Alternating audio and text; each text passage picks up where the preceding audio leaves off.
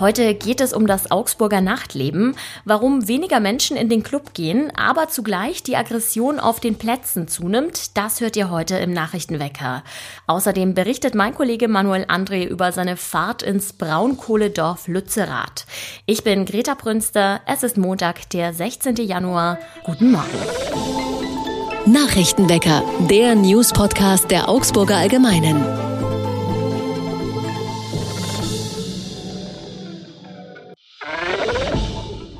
Es sind schlechte Zeiten für Clubbesitzer. Erst mussten sie ihre Lokale wegen Corona monatelang schließen und jetzt, wo Feiern wieder erlaubt ist, bleibt oft das Publikum aus. Das berichten viele Wirte und Clubbesitzer in Augsburg. Es sei zwar etwas los, aber bei weitem nicht mehr so viel wie vor Corona. Selbst Taxifahrer sagen, das sei ihnen aufgefallen. Vor allem unter der Woche sei das Nachtleben eingeschlafen. Manche Lokale haben bereits mit eingeschränkten Öffnungszeiten Experten darauf reagiert. Vermutungen über das Wegbleiben der Gäste gibt es viele. Ein Clubbesitzer hat unserer Redaktion zum Beispiel gesagt, er merke, dass die junge Generation sehr viel zielstrebiger im Berufs- und Alltagsleben sei. Sie stehe mehr unter Druck, achte mehr auf ihren Körper und gesunde Ernährung und wolle sich selbst optimieren. Nächtelange Partys mit Alkohol passen da nicht so ins Konzept. Andere vermuten, dass es am Geld liegen könnte Rente. Die Krise schlägt eben auch auf den Geldbeutel und da müssten viele sparen und sich das Feiern verkneifen. Gleichzeitig haben die Wirte das Problem, dass sie durch die gestiegenen Energiekosten ihre Preise erhöhen müssen, um keine Verluste zu machen.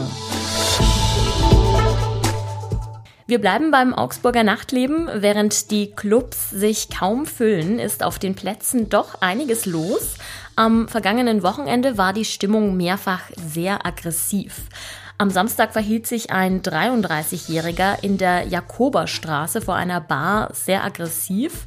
Als die Polizei hinzukam und ihn beruhigen wollte, griff er die Einsatzkräfte an und beschimpfte sie. Eine Polizistin wurde dabei leicht verletzt und der Störenfried kam in Gewahrsam.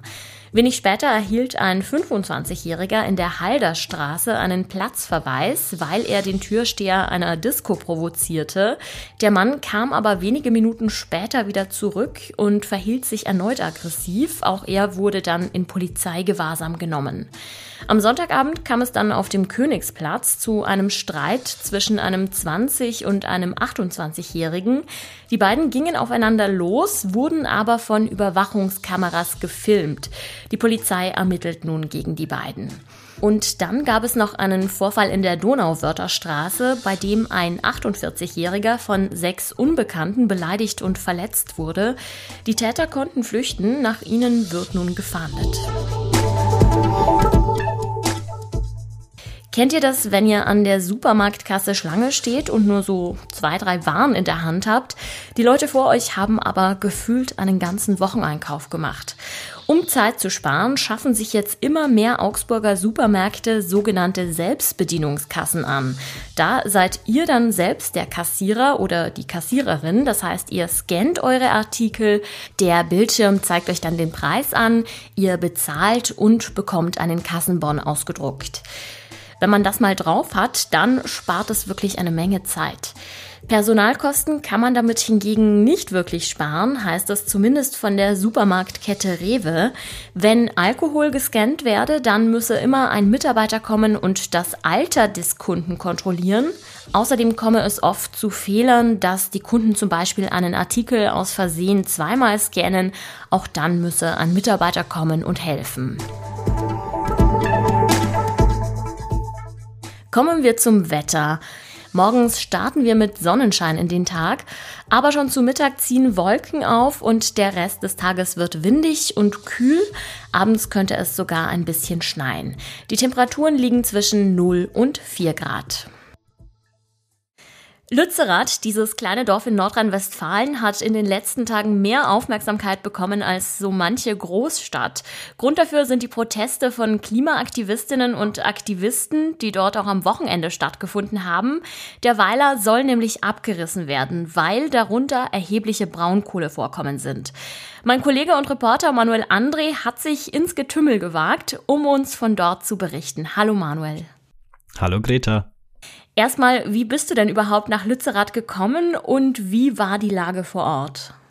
Ich bin tatsächlich mit dem Bus voller Aktivistinnen und Aktivisten mitgefahren. Genauer gesagt, ähm, Leute vom Klimacamp Augsburg haben es geschafft, insgesamt fünf Busse zu organisieren, die Menschen aus München und Augsburg ähm, nach Lützerath gebracht haben. Insgesamt waren 43 Menschen aus Augsburg dabei. Und ich habe mir gedacht, ich setze mich mal mit in den Bus und schaue, was das für Menschen sind, mit was sie sich beschäftigen, was sie antreibt, warum setzen sie sich acht bis zehn Stunden da in so einen Bus, warum fahren sie überhaupt in dieses kleine Dorf, wenn es scheinbar eigentlich schon als verloren gilt. In den sozialen Medien haben sich viele Aktivistinnen und Aktivisten über die Gewalt von Seiten der Polizei beschwert. Die Einsatzkräfte wiederum sagen, sie hätten Dutzende Verletzte auch innerhalb der eigenen Reihen. Wie hast du das Gewaltpotenzial denn wahrgenommen? Vielleicht muss man da dann kurz erklären, dass Lützerath ähm, sozusagen so eine Art Festung ist inzwischen. Ähm, es wurde ein Bauzaun außenrum errichtet und ordentlich Polizeischutz außenrum, weil das Gelände eben durch RWE und die Polizei geräumt wird, weil ähm, ja eben die Kohle abgebaggert werden soll. Und die Aktivistinnen und Aktivisten haben natürlich was dagegen und sie wollen auf dieses Gelände, wollen ihre Menschen, die sich dort verschanzt haben, unterstützen. Zwei Menschen harren dort immer noch in einem Tunnel aus. Und ja, dann treffen halt zwei Seiten aufeinander. Die Polizei, die die Aufgabe hat, ähm, dieses Gelände zu beschützen, die Aufgabe hat, da niemanden draufzulassen und die Aktivistinnen und Aktivisten, ähm, die auf das Gelände wollen. Und ähm, von meiner Seite habe ich schon gesehen, dass beide Seiten schon auch bereit waren, Gewalt einzusetzen. Und es dann im Detail zu erklären, wer wie anfängt, was Menschen dürfen, wollen, ist, glaube ich, schwer einzuschätzen am Ende. Aber Bilder, dass dann da Menschen mit Kopfverletzungen am Boden liegen, habe ich gesehen. Oder auch, dass äh, Polizisten sch zu Schlagstöcken greifen und auf Menschen einprügeln oder Pfefferspray einsetzen, wo ich mir denke, das hätte nicht sein müssen. Ähm, also es war durchaus schwierig, die Lage so. Also ich, also ich glaube, man kann es weder schwarz noch weiß sehen. Das ist eine sehr schwierige Situation vor Ort gewesen, auch weil es geregnet hat, stürmisch war. Es war alles voller Matsch. Menschen sind rumgerutscht, auch die Polizei immer wieder festgesteckt im Matsch. Ähm, das waren schon Auseinandersetzungen, die, muss ich aber auch schlussendlich sagen, mit Klimaschutz irgendwie dann auch nichts mehr gemeinsam hat. Ja, du beschreibst das sehr eindrucksvoll als Festung. Da ist jetzt natürlich meine Frage, als Journalistin, als Journalist ähm, sollte man natürlich in jedem Fall neutral bleiben, also sich weder auf die Seite der einen noch auf die Seite der anderen stellen.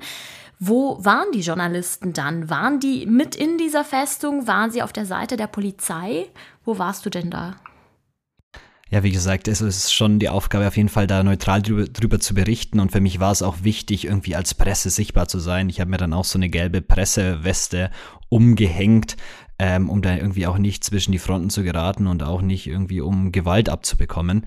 Ähm, und habe mich dann natürlich auch informiert, was sind so Anlaufstellen, wo kann ich mich positionieren, wo kann ich zum Beispiel äh, irgendwie auch auf das Gelände kommen. Schlussendlich habe ich mich versucht, an den Augsburger Aktivisten ein bisschen festzuhalten, zu beobachten, was machen die, ähm, aber habe dann auch versucht, mit einem Pressesprecher von der Polizei vor Ort zu sprechen, um das Ganze einzuordnen. Habe dann aber auch Sanitäter gesehen, die sich um Verletzte gekümmert haben und ich habe mit denen gesprochen, so was behandelt ihr denn hauptsächlich? Und wenn die dann von Kopfverletzungen Verletzungen sprechen, die von Schlagstöcken von der Polizei ausgehen, ähm, dann muss ich dem erstmal Glauben schenken. Und auch wenn ich das dann schlussendlich so gesehen habe, ähm, dass da Menschen am Boden liegen, dann bildet sich da so ein dann, dann hat man so die eindeutigen Bilder, man weiß natürlich nicht, was davor passiert ist und das Ganze dann einzuordnen über Pressestellen der Polizei, ähm, aber auch mit den Menschen vor Ort zu sprechen, das hat dann, glaube ich, geholfen, das Ganze auch aus neutralen Perspektive zu beobachten. Ja, die Menschen vor Ort sorgen auf jeden Fall für sehr viel Aufruhr. Das Dorf kann nicht in Ruhe geräumt werden. Andererseits ist natürlich klar, dass Lützi, wie es die Aktivisten ja nennen, nicht ewig bleiben wird. Lohnt sich der Aufwand trotzdem?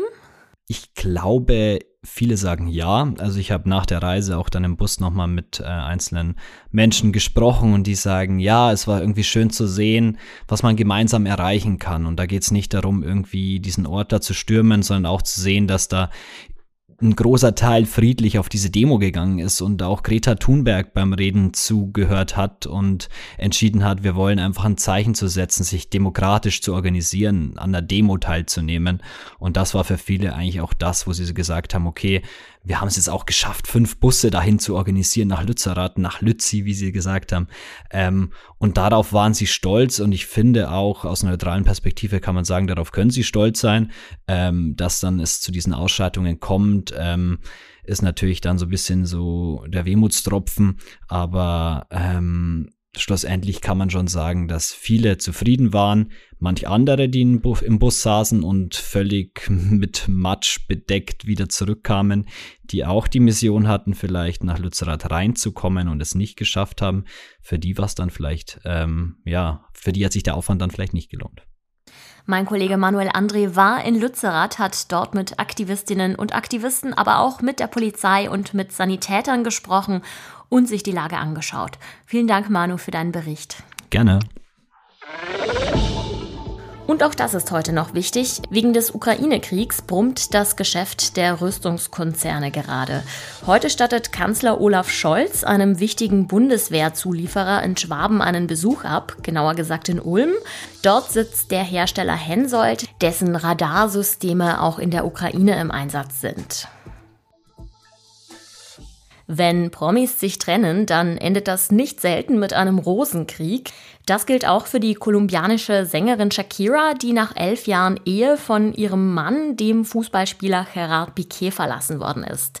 Ihre ganze Enttäuschung und ihre Wut über seine Untreue hat Shakira in einem Song verarbeitet, der tatsächlich die Rekorde bricht. Allein auf YouTube wurde er schon mehr als 100 Millionen Mal geklickt.